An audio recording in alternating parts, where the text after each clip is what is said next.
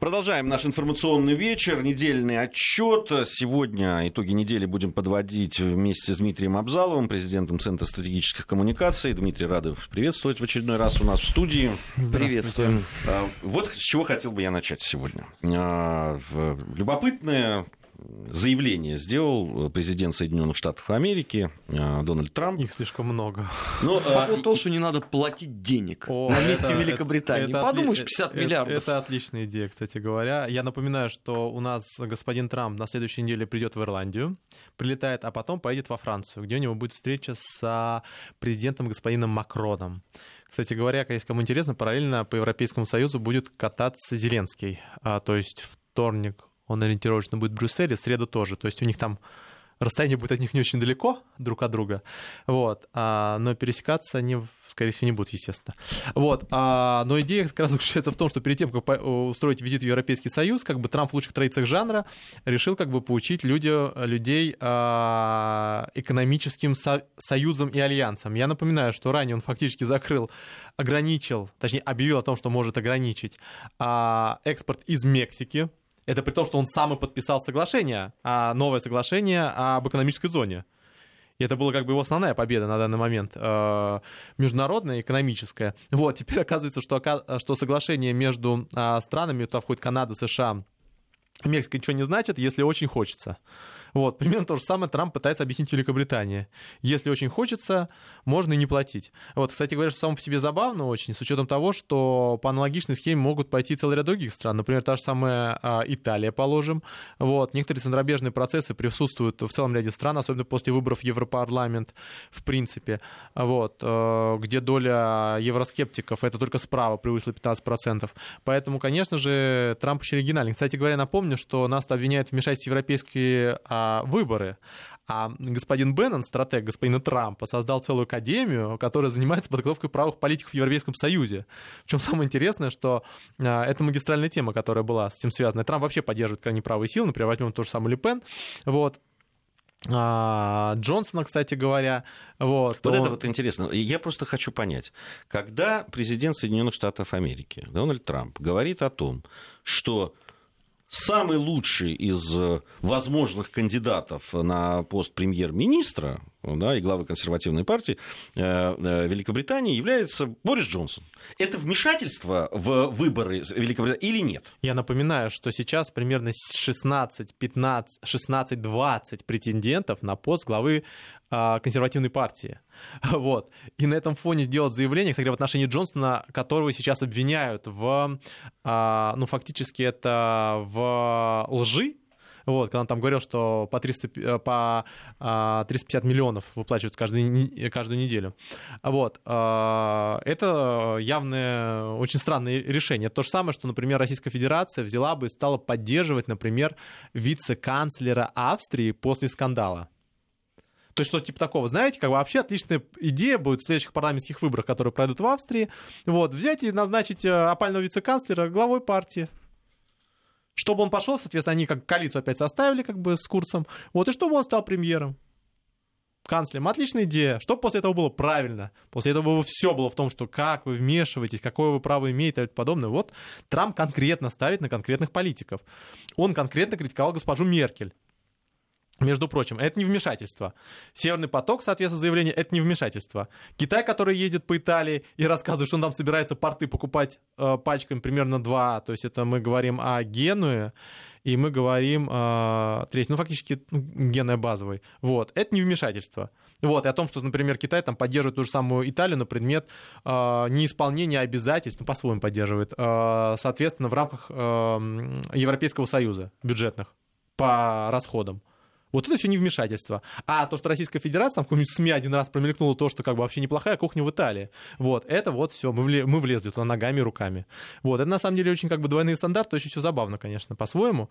Вот. А, например, а, то же самое, а, положим, Мэй, в прошлом уже, которая как бы активно поддерживала договоренности с Huawei, фактически с Китаем, поперек американских коллег, это не вмешательство в внутреннюю политику, при том, что китайцы активно поддерживали, положим, целый ряд там, консервативных инициатив. Вот. А, соответственно, ставка на, например, а, положим, а, американский газ или ставка на американские проекты в лице, например, той же самой Польши, это не вмешательство в избирательную кампанию, я напоминаю. Вот. А то, что Российская Федерация сделала какие-то заявления, и то, что нас просто подозревали, например, с этой историей с э, вице-канцлером, вот это как бы очень важный фактор. Я напоминаю, перед этим целая информационная кампания в немецких СМИ началась, причем ее основной целью была даже не партия свободы, бог с ней, в Австрии, а именно АДГ, альтернатива для Германии в Германии. Вот. Э, это, конечно же, очень-очень-очень-очень-очень, еще там много, очень прискорбно, в принципе.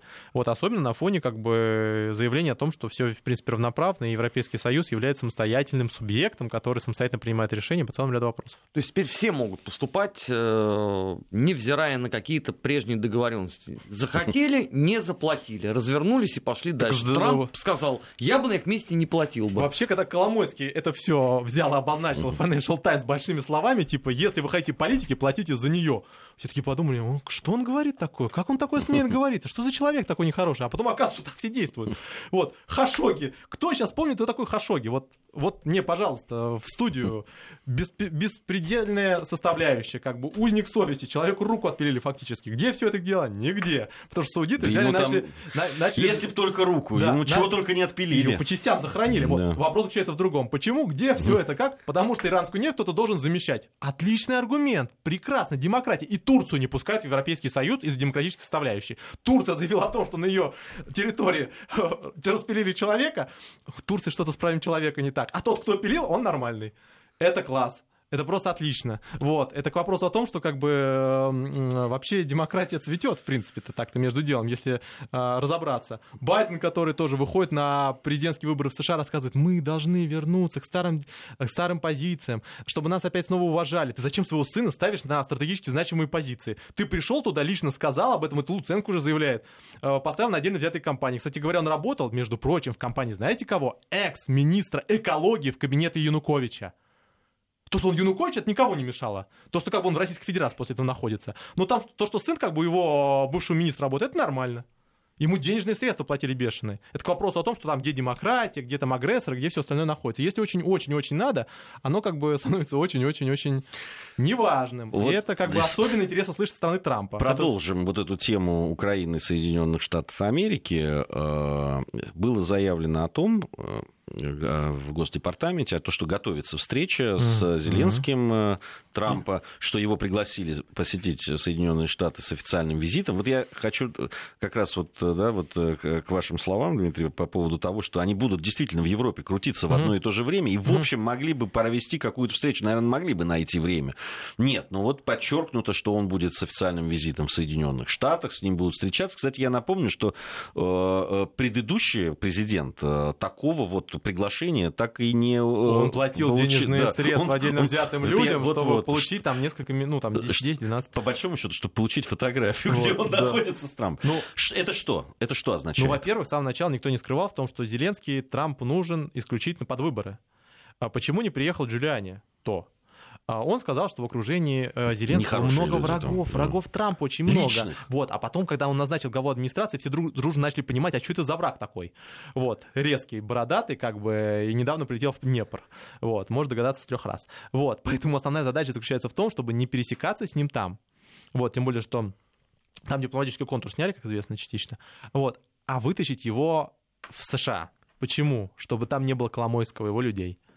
И желательно как бы Богдана отжать этот замечательный момент, чтобы туда приехал какой-нибудь Данилюк, вот, и все. То есть идея заключается в том, чтобы активно использовать позицию. Зачем нужен Зеленский? Зеленский нужен для того, чтобы найти компромат на Байдена, на его сына прежде всего. Для Трампа это крайне важно. Байден достаточно опасен. Вот. А что искать этот компромат? Одесский порт. Ему нужно, чтобы это официально ему передали. Ему необходимы данные СБУ прежде всего, это можно делать через президента. Ему необходимы данные не из открытых источников, а внутреннюю составляющую. В свое время, когда Порошенко просили копать на Трампа, он под это создал целую инфраструктуру. Этим занимался отдельный зам главы СБУ целенаправленно. У них была отдельная группа. Кстати, я когда ходил в Гонтаре, и все остальные, они просто документы сливали, не подготавливали их очень серьезно и фундаментально. Вот, после этого, собственно говоря, Порошенко затаил обиду. Точнее, Трамп затаил обиду. Вот, сейчас аналогичная ситуация рассматр... разворачивается в другую сторону. В другую сторону. И к вопросу о том, кстати говоря, про госпожу Клинтон. Вот, то есть запрашивать в других странах компромат на человека это плохо, на Трампа, а когда Трамп обвиняет в том, что он хотел у русских получить компромат на Хиллари Клинтон, это еще хуже. То есть, как бы, в чем идея это заключается? Вот. Если компромат нельзя запрашивать ни у кого, то тогда так и надо сказать, в принципе. Вот. Но сейчас Трамп просто действует по той же самой позиции, и Зеленский для этого исключительно ему и нужен. Если кто-то не в курсе, у Украины, США товарооборот меньше, чем у нас. Причем он, он вообще как бы очень специфический, они оттуда уголь поставляют в основном. Все. Поэтому с экономической точки зрения, как бы Украина не то, что не партнер США, она как бы... Ну, может быть, она силы копит. Может быть, сейчас да, вот накопит сейчас, богатырскую силу, да, сейчас все, все склады забиваются металлургической продукцией. Трамп обожает чужую металлургическую продукцию на своем рынке, специально готовит порты, говорит, думает, Китай мы не пустим, Европу не пустим, а вот украинская сталь, да, конечно, другого качества. Мы сейчас возьмем как бы и все туда завезем. Особенно обожает, когда приходит от Ахметова. Ахметов же лучший друг Трампа, это же все знают на свете. Вот. да, вот. А с учетом того, что стену строит по отношению к Мексике, которую вообще можно перейти, в принципе, так, по, по, по границе между делом, то, конечно же, для Украины он делает режим максимального благоприятствования. Кстати, вот по поводу Мексики, там же замечательное заявление было, я уж не помню, кто, кто это сказал, что вот там, что русские-то не вмешивались, там все говорят о русском вмешательстве в выборы, а вот мексиканцы вот они-то поддерживали демократическую партию по полной программе. Вообще Трамп очень забавный товарищ. А, ну, во-первых, там самая история, когда там от него авианосец прятали отдельно Маккейн. Эсминец, извиняюсь, эсминец.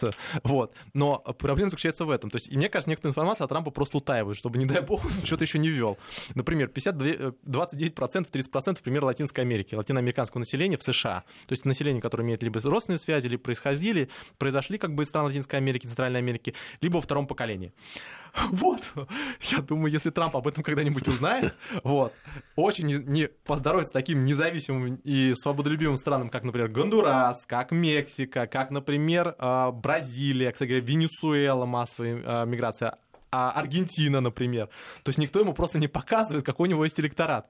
Вот, опасный. Вот, поэтому если он умудрился предъяви, э, э, представить э, претензии по отношению к Канаде, который в США считает, ну, плюшевым медведем с севера, который максимум, что может сделать с военной точки зрения, как бы, это просто пропустить всех, просто, как бы, так сказать, открыть дверь, так сказать. Вот. Там даже границы не укреплены с севера, там никто даже не предполагает гипотетически, что Канада когда-нибудь соберет войска, чтобы куда-нибудь двинуть на, на юг, например. Вот. При всем при этом Трамп умудрился поссориться с этим человеком. То есть с премьер-министром, который носит носки с оленями. Вот, так-то между делом. Вот, на официальных встречах. Вот, поэтому надо, конечно, было ну, очень сильно ну, ну, научиться и добиться того, чтобы рассориться по военной тематике и по военно-политически Трюдо. Вот. Но а, при всем при этом, конечно же, надо понимать, что э, проблема объективно есть в том, что Трамп начинает затягивать очень серьезно гайки внешнеполитические. Это уже сказывается на экономике.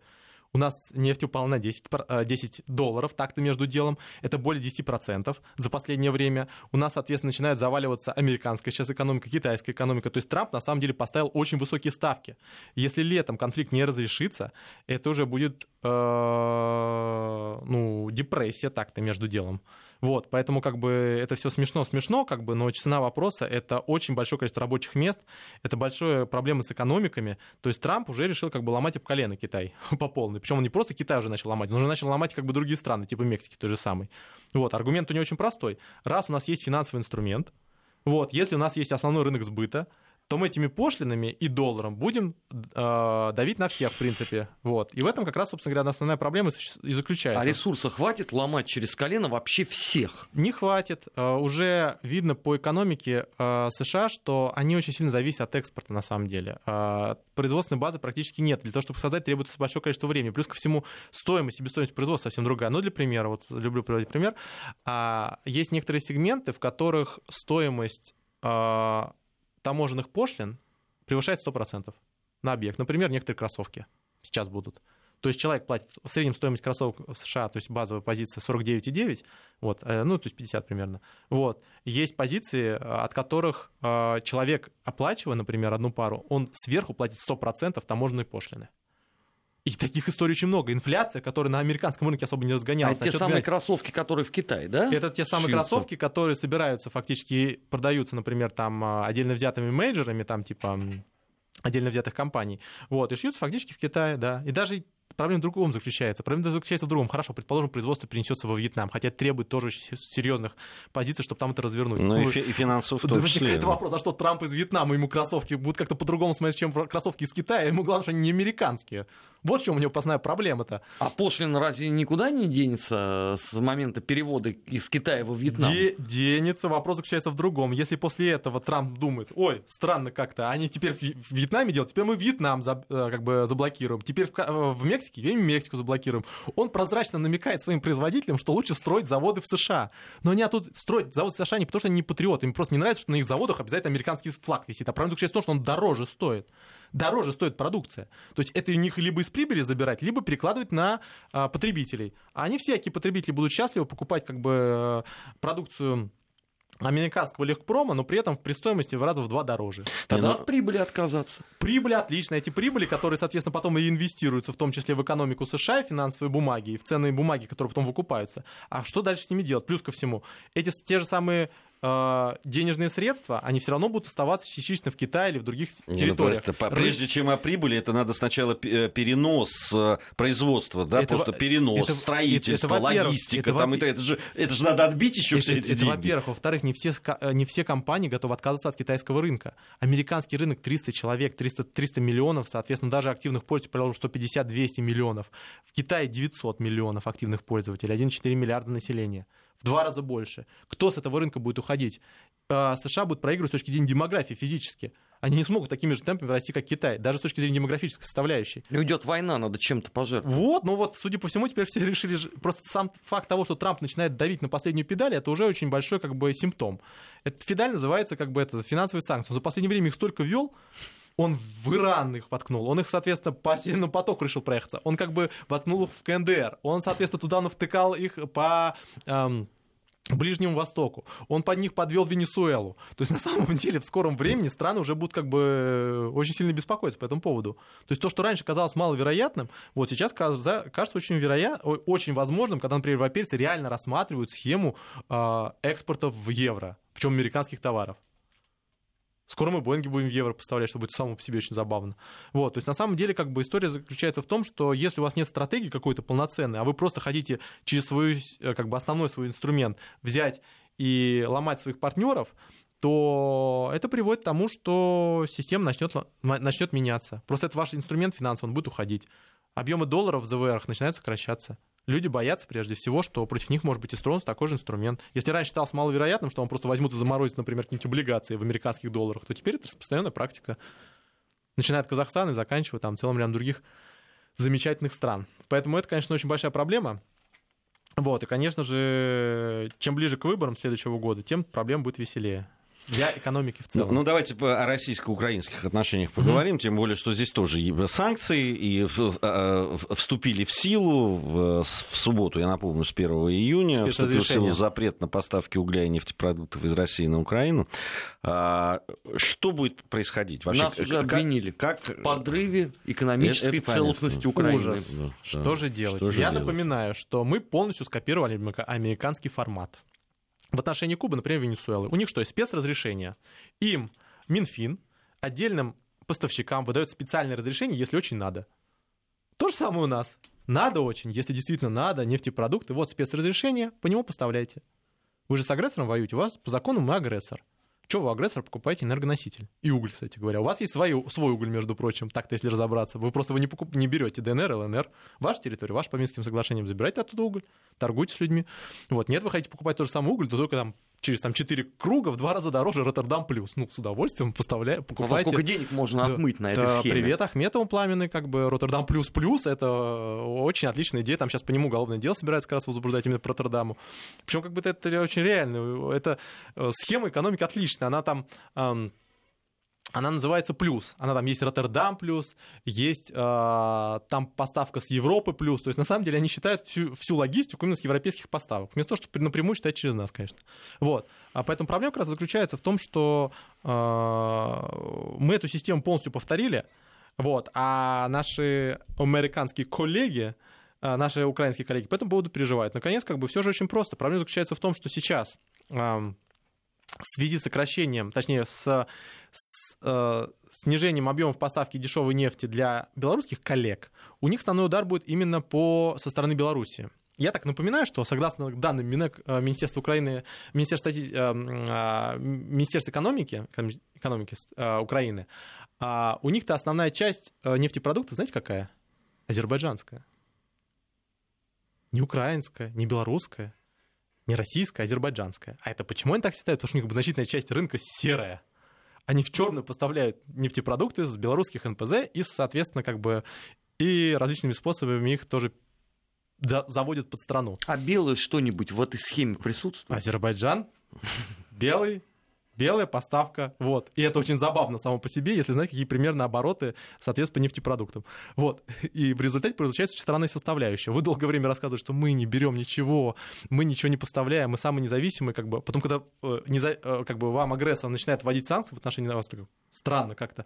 У нас теперь, получается, отрубается рынок строительный, битум, оказывается, из Российской Федерации идут. Ужас. Вот. Оказывается, соответственно, нефтепродукты с нами связаны. Оказывается, они у нас даже умудряются покупать элементы для танков.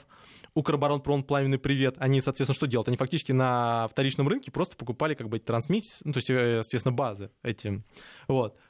Возникает вопрос, то получаете, вы все оттуда тащите, вот, а потом удивляетесь, что против вас санкции вводят. Система очень простая. Если Зеленский хочет выступать за экономическое сотрудничество с Москвой, то пускай берет и договаривается по экономическому сотрудничеству, по энергоблокаде, по авиаблокаде, в конце концов, в переговорах по Донбассу, о, соответственно, прекращении э, противодействия. А если как бы господин Зеленский бегает э, и рассказывает на министру энергетики, что, оказывается, надо ввести санкции против э, Северного потока, а потом он же эту историю пытается протащить через Сенат, то смысл экономически договариваться. А то это выглядит как-то странно. То есть э, прибегает к вам отдельно взятый президент и говорит, мы хотим с вами договориться, только вам не придется недельку подождать, мы против вас всех санкций ведем, вот, а потом мы точно договоримся. Мы это проходили, это Трамп называется. Он говорил, не высылать наших послов, мы сейчас все-все-все-все сделаем. Мы после этого получили самые большие санкции. Спрашивают, зачем мы на это пошли? Вот то же самое здесь. Вы либо определитесь, либо не определитесь, но в любом случае это надо сделать в ближайшее время. А он в смысле, в любом случае определитесь. Я сомневаюсь, что у него команда способна на определиться. Вопрос к экономике, в крайнем случае.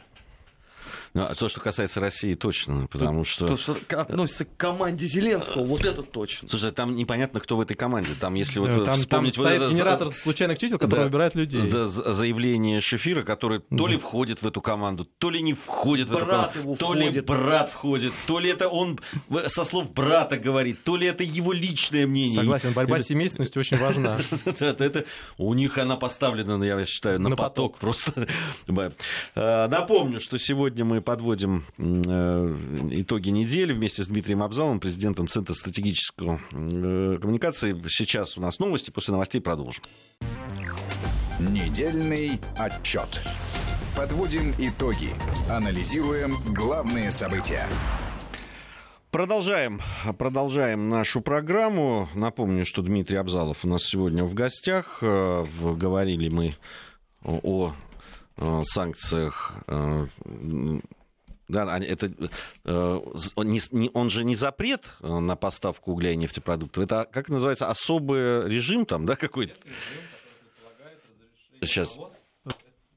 Который, это особый режим, который предполагает ввоз только по спецразрешению, который выдает Минэк, собственно говоря. То есть, грубо говоря, это, если очень хочется, то важно. Можно, это, кстати говоря, распространено на практике американских компаний. То есть, например, в свое время, когда Обама пытался снять санкции с Кубы, фактически первое время, а это можно было провести только через а, Конгресс, он обходил это решение именно за счет спецразрешений Генпрокуратуры. Вот. Ой, спецразрешений Мин, э, Минфина. А, они давались отдельно взятым компаниям на экспортно-импортные операции с страной, которая находится под санкционным режимом. Все-таки, если говорить о том, что ждет Украину, вот с этой точки зрения, что это э, я вот видел сообщения, которые говорят о том, что ну там расчеты какие-то экономистов о том, что до 30% подорожают, ну различные сегменты, которые связаны, ну вот вы уже говорили там и битум и так далее, там разные будут. Угу. Еще очень многое, как многие вот экономисты говорят и наблюдатели, будет зависеть от того, все-таки будут эти разрешения, спецразрешения выдаваться или нет. И, и в каких объемах? Ну, во-первых, надо понимать, что сейчас достаточно рынок э, пиковый, у нас пошли по нефтепродуктам массовые, ну, то есть перемещение транспортных средств, сеза, отпускные сезоны, массовое потребление энергоносителя. Прежде всего речь идет как бы о нефтепродуктах. Вот, поэтому это очень важный фактор. Плюс ко всему стройка тоже она характерна для летних периодов, как мы знаем. Вот, э, как инфраструктурные работы, ну, ближе к осени, но все равно. Вот, поэтому с этой точки зрения это очень большой рынок. Наконец, очень большое значение имеет, насколько им серые, серые системы отрубят-то. Вот. Э, естественно, речь будет идти о белорусах, например о белорусских коллегах, которые переработку туда поставляют. Вот, э, соответственно, поэтому действительно это может привести к энергетическому кризису определенному. Но это э, напитывается сверху еще целый ряд проблем внутриэкономических. Почему? Осенью этого года на Украине будут проблемы с ЖКХ, как мы все знаем. А, согласно действующей нормативно-правовой базе, 80, э, сейчас стоимость ЖКХ, то есть стоимость газа, например, для населения, составляет 80% от среднерыночной она примерно составляла на, ось, на весну где-то 86 тысяч гривен. 8600 э, гривен плюс-минус. К осени, к пику потребления, он, пик у нас низкий самый сезон в апреле, а потом начинает расти, расти, расти, расти, выходит на пике зимой, когда идет, соответственно, основной, э, э, основное потребление энергоносителя. А цены могут подняться раза в полтора-в два, в зависимости от того, будет холодная зима или нет. А оплачивать это как? А вот теперь самый интересный момент. Летом люди это не увидят, потому что, как правило, летом происходит отключение горячей воды на Украине, и, соответственно, естественно, убирается теплоснабжение из квитанции. Первые квитанции с высокими тарифами ЖКХ они получат в октябре. Ну, отопительный сезон. А, а пенсионеры как это будут оплачивать, если уже тарифы ЖКХ больше, чем средняя пенсия? Ответ нам дает данные Нафтогаза Украины. Примерно 70-60% населения Украины не платят за газ за ЖКХ в той или иной степени, полностью в крайнем случае. Вот. А, а зачем тогда им квитанции посылать? Так вопрос в другом заключается. Во-первых, а, раньше еще частично это компенсировалось за счет субсидий. То есть можно было получить субсидии на семьи отдельно. Сейчас субсидии сокращаются, стоимость повышается, а самая интересная вишня на этом торте будет 1 января 2020 года. С 1 января 2020 года, согласно требованиям МВФ, это подписано в нормативных правовых актах Украины, стоимость газа для населения станет 100% к рыночной стоимости с 1 января следующего года. Так, ну если все население это не будет оплачивать, тогда как? Да, тогда у нас, естественно, уйдет в дефолт газораспреды. Вот, а, возникнет проблема, соответственно, с а, привлечением финансирования. То есть все это как бы с нафтогаза сделать для чего? Для того, чтобы как бы у них исправить бюджетную составляющую. Вот, поэтому народ будет заставлять платить. Второй очень важный момент. А, в стоимости тепло, горячей воды и, соответственно, теплоснабжение, которое отапливается горячей водой. Стоимость газа составляет примерно 80%. Ну как можно а, заставить оплачивать пенсионеров, у которых объективно пенсии уже сейчас сильно меньше, чем тарифы ЖКХ? Если вот. они вырастут условно там хотя бы в полтора раза. Как вот, они должны это оплачивать? Вот Почки в, продать свои? Вот в этом и основная проблема заключается, что примерно а, что-то типа 25-30 миллионов ну, то есть э, что-то типа 30%, 30% 40% в принципе не смогут это оплачивать. Они не смогут оплачивать и продовольственную часть и ЖКХ. Вот это приведет к либо отказу от оплаты, либо, соответственно, к очень серьезному социальному э, протесту. Почему? А, на, на втором месте, на третьем месте после требования относительно посадить, э, убрать иммунитет и начать уголовное расследование в отношении э, э, Порошенко и начать переговоры в четырехстороннем формате с Москвой, на третьем месте находится снижение тарифа ЖКХ. И это сделать будет невозможно, потому что в ближайшее время Украина должна будет выплачивать э, что-то типа там до 30% своего бюджета, 30-20% своего бюджета чисто на внешний контур. Это не считая того кредита, который они получили сейчас. А теперь все это наложим на сложную экономическую ситуацию. По кому будет в первую очередь удар происходить? Правильно, по странам слабой национальной валютой. В прошлом году это была Аргентина, ЮАР, теперь это будет гривна. Проблема заключается именно в этом. Проблема заключается в том, что э, а, все это накладывается на те обязательства, которые невозможно делать. То есть, на самом деле, ситуация будет очень плохая осенью. Вот, и Зеленский, почему как бы он, его, наконец, заставили проводить выборы досрочно? Он всегда понимает, что осенью это будут совсем другие выборы. Вот, поэтому... Какая разница, когда их проводить? Это если обезумевший народ пойдет это все крушить. Потому что если сейчас провести эти выборы, можно получить большинство в парламенте, в парламенте э, коалицию и получить свое правительство, а потом все спихивать на а, того же самого Гройсмана, который останется премьер-министром, хотя он очень хотел уйти, но ему не дали, как известно, до 21 июля, и валить все на Порошенко. То есть схема примерно будет такая же. То есть, но проблема заключается в другом. Проблема заключается в том, что все равно года через, ну, через полтора год все равно будет массовый протест по социальному направлению. Но и... этому обезумевшему народу, которому не на что будет купить себе еды, будет абсолютно наплевать. Гройсман, Порошенко, порубили, кто-то другой. Там же будет в чистом виде вот. тогда бессмысленный, беспощадный бунт. И тогда будет на сценарии желтых жилетов собственно говоря, которые очень часто прогнозируются на Украине. То есть на самом деле перед активным массовым выходом происходит ставка на одного кандидата который получает большинство и при президентской кампании, и парламентской. Макрон. Какой сейчас рейтинг у Макрона? По последним выборам в Европарламент не очень хороший. Не, но он все-таки вышел, но вопрос в другом заключается. Внутри, внутри своей электоральной части а, у него рейтинг ниже, чем у любого президента Франции, включая Ланда. Хотя, казалось бы, хотя, казалось бы, хотя, казалось все бы, вершины в свое человек, время. который ездил на э, скутере э, к своей любовнице от гражданской жены от гражданской жены. Вот, это было очень забавно. Вот, но сама по себе э, ситуация заключается в следующем, что как бы вот это очень большие риски. Все прекрасно понимают, что без давления на МВФ эти риски не пройти. Что там Коломойский задвиг... э, выступает по поводу того, что надо не платить, как Аргентина и Греция. Вот Греция заплатила в конечном счете. Вот.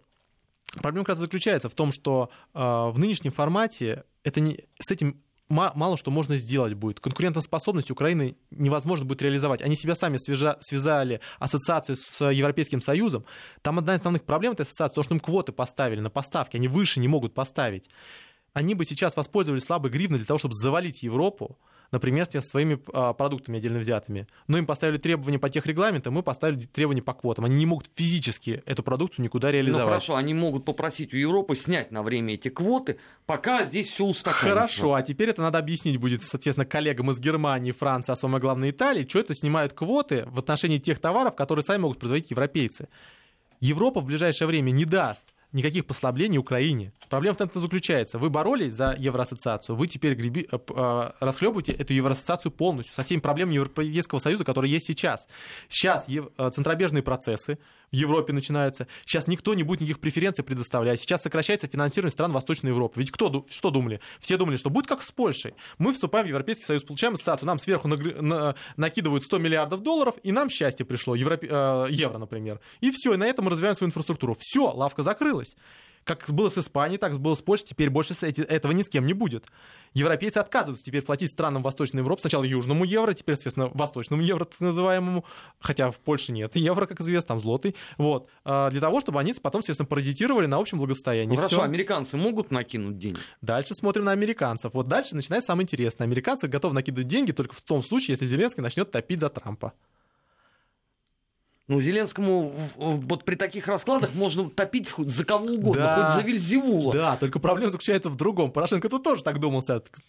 Топить, топить за демократов. Ну, конечно, они выиграют. Вот он все натопил дальше, что? Вот, а вдруг выиграют демократы? Придет потом, придет потом Байден к Зеленскому и говорит, друг, ты что там, копал на меня что-то? Что там ты по, к моему сыну имеешь? Очень ну, нехорошо. А, они же хотели соскочить с этой темы. Я, я помню, когда первые вот э, начались а, запросы с, с американской mm-hmm. стороны, там mm-hmm. они распространяли, вот эта команда Зеленского mm-hmm. начала распространять. За команда. Значит, да, за команда, в, ну, правда, тоже анонимно, начала распространять, что мы не собираемся участвовать, это внутриамериканские дела, мы не, не хотим, чтобы нас туда втравливали. Там ужас, это. Им, ужас. Поэтому им говорили, ребята, вы полностью уже втравлены, уже, и причем не, не сами вы это сделали, вас давно туда втравили. И, и по-любому отвечать-то придется. Либо ты предоставляешь все, доку... ну, все те Не, материалы, просто... которые от вот, тебя требуют, либо ты вот, враг. Вот, вот в этом плане мне очень нравится Коломойский. Что так на него все обозлились-то? В принципе, он сказал так нормальные вещи. Ребята, политика, платите платите политика. Все очень просто. То есть нельзя так взять и просто так от, отстегивать деньги МВФ на 8,5 миллиардов в стране, которая никогда эти денежные средства не вернет, как уже сказал Коломойский. В принципе, как все прекрасно понимают. Там уже часть денег просто разворована. Она физически не может быть возвращена в ближайшее время. Никто не будет возвращать денежные средства, если вы чего-то политическое не делаете. Вы что, серьезно считаете, что МВФ специально меняет свой устав ради Украины, потому что она такой отличный кредитор? Они в последнее время размещали свои облигации по госгарантии США. У них мусорные облигации, их никто не покупает в принципе. Мусорные это не я так их обозвал, их так обозвал Фич. Они Б минус, минус, минус, минус, и дальше пошло, даже С, в принципе. То есть, на самом деле, их никто не покупать не будет. То есть, проблема заключается в следующем. Эта схема политическая, экономическая, она работает только на политике.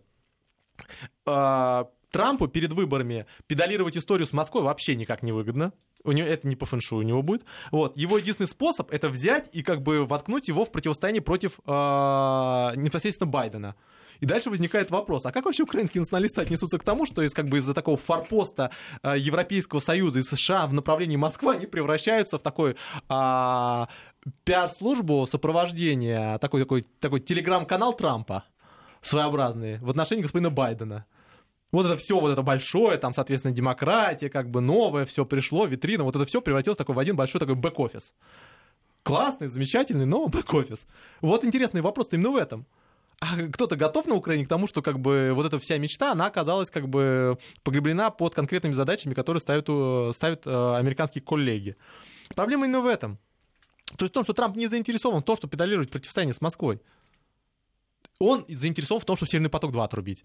Но в том, чтобы лишний раз перед выборами еще раз вкидывать, после того, как Мюллер ушел, он может считать себя победителем, э, тему Москвы, он в этом абсолютно не заинтересован. Он пытается его китайской тему перебить всячески. Вот. И на этом фоне как бы у Зеленского как бы два пути. Первый путь, либо он ложится под эту повестку, вот, но эта игра как бы в никуда. Потому что, во-первых, не все любят Трампа, во-вторых, Европа это вызывать будет целый ряд вопросов, в-третьих, как бы э, не факт, что все произойдет так, как произойдет. Вот. И второй очень важный момент. Вы начинаете делать ставку на собственные национальные интересы. Начинаете самостоятельно играть, начинаете самостоятельно вести переговорные позиции, начинаете самостоятельно заниматься собственной экономикой. Вот э, в этом-то основной запрос. Но если Трамп хоть какое-то отношение к экономике имел, когда он пришел на позицию президента, то у Зеленского очень слабые компетенции в экономике, в политике и во внешней политике. То есть его будет все решать команда. А как эта команда назначится, отдельная история. Три зама из 95-го квартала в администрации президента. Это вот где у нас такое есть? Ну, еще пока не предел. Еще да. не всех пристроили. Да, вот, да, конечно, все же знали, что как бы это кузница кадров будущего средств политического прорыва. Вопрос заключается именно в том, что если там среди этого толковые экономисты, которые могут этим заниматься. Есть там среди этого, например, а, специалисты по например, внутренней политики. Дмитрий, а зачем вот при такой вот схеме, которую вы сейчас обрисовали в последние 10 минут, угу. нужен вообще толковый экономист?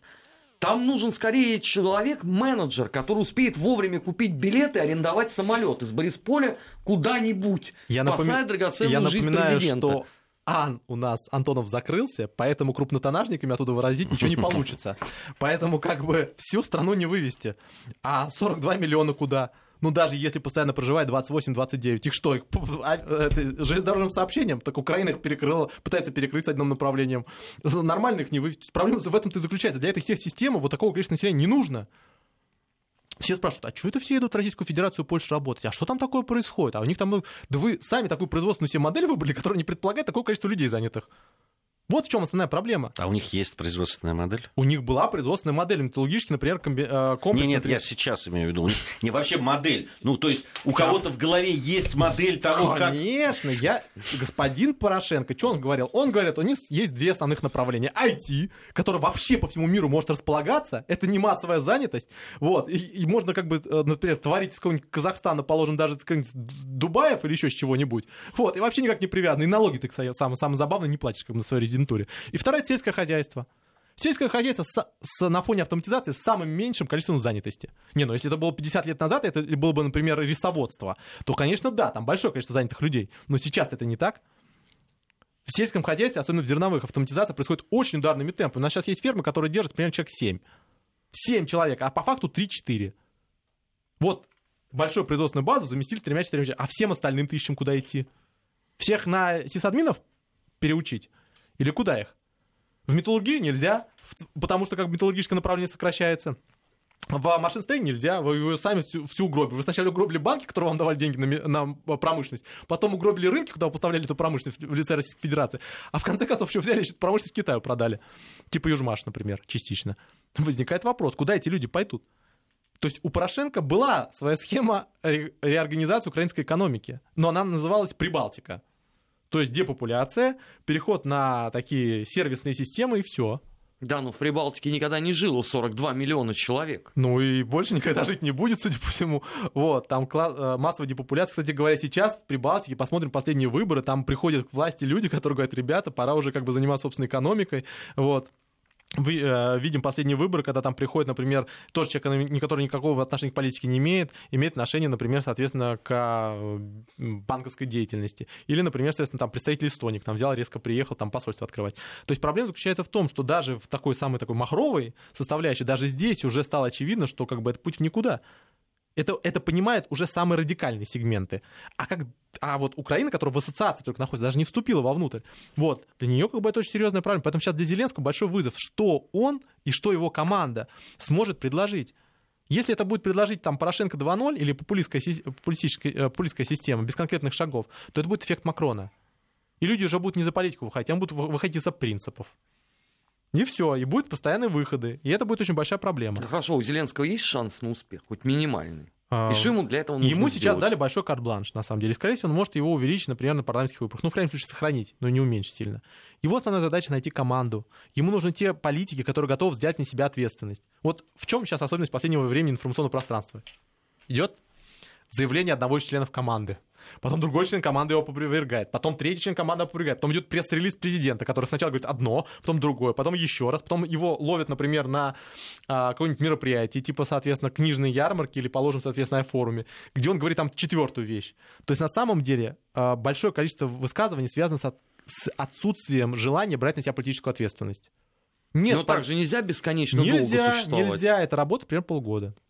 То есть до парламентских выборов о том необходимо будет проводить непопулярные шаги и тратить весь свой этот электоральный потенциал на то, чтобы сделать лучше в будущем. Вот я сомневаюсь, что Мединский, человек, которому важно очень получать положительный отклик каждый раз, он не готов жертвовать сейчас чем-то для того, чтобы потом как бы стать там Маргарет Тэтчер, условно говоря. Вот в этом основная проблема.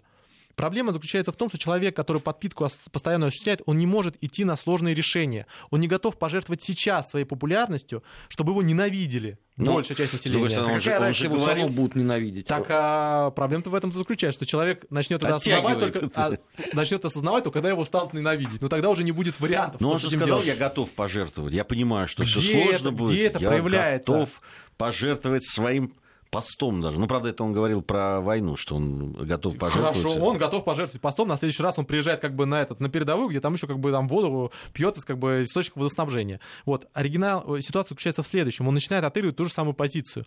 Если он политик, то он должен делать, принимать те решения и те поступки, которые не каждый будет разделять, но которые сделают из него политика, которые в будущем сделают его профессиональным и сделают его страну более эффективной все думаете, как бы там в ноги кланялись какому-нибудь Шредеру, который там, там брал, проводил очень непопулярные социальные реформы, вы ненавидели. Или, например, естественно, сейчас вы любите вспоминать главу Сингапура. А ничего, что вы презирали оппозиционной партии, они считали его вообще тираном.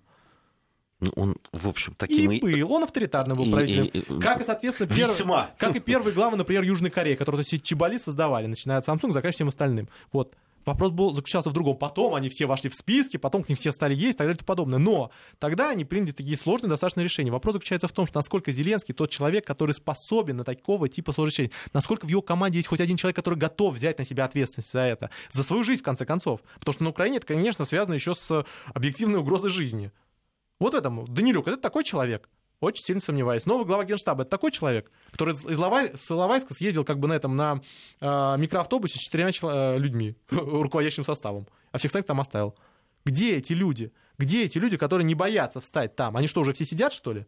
Если они все сидят, это большая трагедия для Украины. Не потому, что они там, у них позиция другая, а потому что люди, которые готовы до конца стоять на, своей составля... на своих на своей позиции, на своих политических позициях, это то, что сейчас крайне необходимо Украине. Это два года, в течение которых это будет самым важным ресурсом. Но таких людей было двое.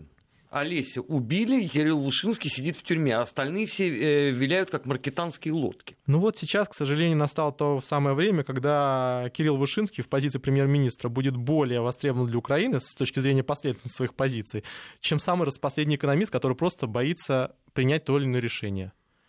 То есть люди, как ни парадоксально, ситуация, когда люди с криминальным прошлым, это определенный преимущество, сейчас политическим криминальным прошлым. То есть проблема как раз в этом заключается. Сейчас последовательность важнее, чем э, непоследовательность и даже как бы видение. То есть многие могут правильно описать ситуацию, и, собственно говоря, за Зеленского проголосовали, потому что он правильно ее описал. Он рассказал, что есть, он сказал, что он собирается делать. Люди в это поверили и он что-то начал делать, там, например, распустил раду, вот, потом дальше забуксовал, вот, но самое важное именно то, что он будет делать. За него проголосовали как за человека, который как бы это делает. Но следует отметить, что даже в его сериале большинство его самых серьезных решений связано либо со снами, либо с мечтами, которые он так и не реализовал.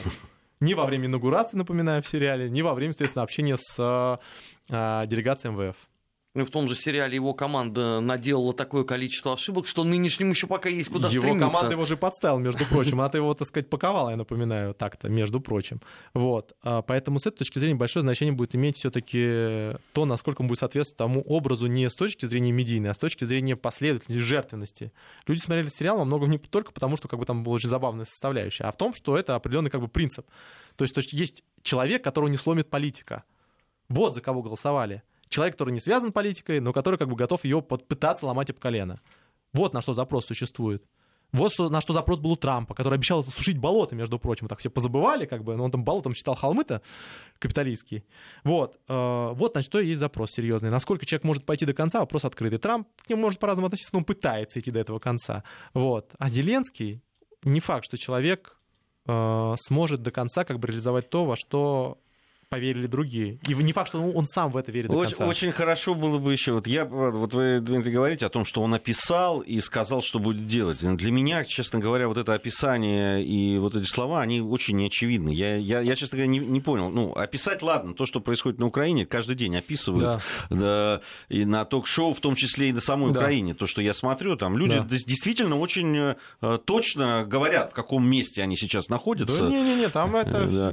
Вот, а вот что касается касается, что делать, я, честно говоря, я не, я не, я не слышал. Нет, не проблема заключается в том, что там же даже описывают, что делать. Это просто не делают. То есть, что говорил Зеленский? Ну, простые вещи. Он просто взял социологию, просто перечислил первые пункты. Я разгоняю Раду. Отлично, все за. Я выхожу против, там, естественно, там, э, против коррупции, все. Я за мир. Вот, все за, все рады. Как ты конкретно вот. собираешься делать и что ты конкретно собираешься делать? То есть, ты это описал, теперь делай. Раду ты разогнал, также бери булаву и разгоняй как бы военные действия на Донбассе. Ну да, и, и даже шагов-то не, не, не... Даже если бы он, допустим, приехал бы, да, да вот, допустим, 1 июня на Донбасс. Да то... даже если бы он просто на, в пресс-релизе написал, что он готов с ДНР и ЛНР работать, просто об этом сказать, не начать никакие переговоры, это уже был важный шаг. А, Все, к сожалению, на это время закончилось. Дмитрий Абзалов у нас сегодня был. Слушайте Вести ФМ. Спасибо. Недельный отчет. Подводим итоги. Анализируем главные события.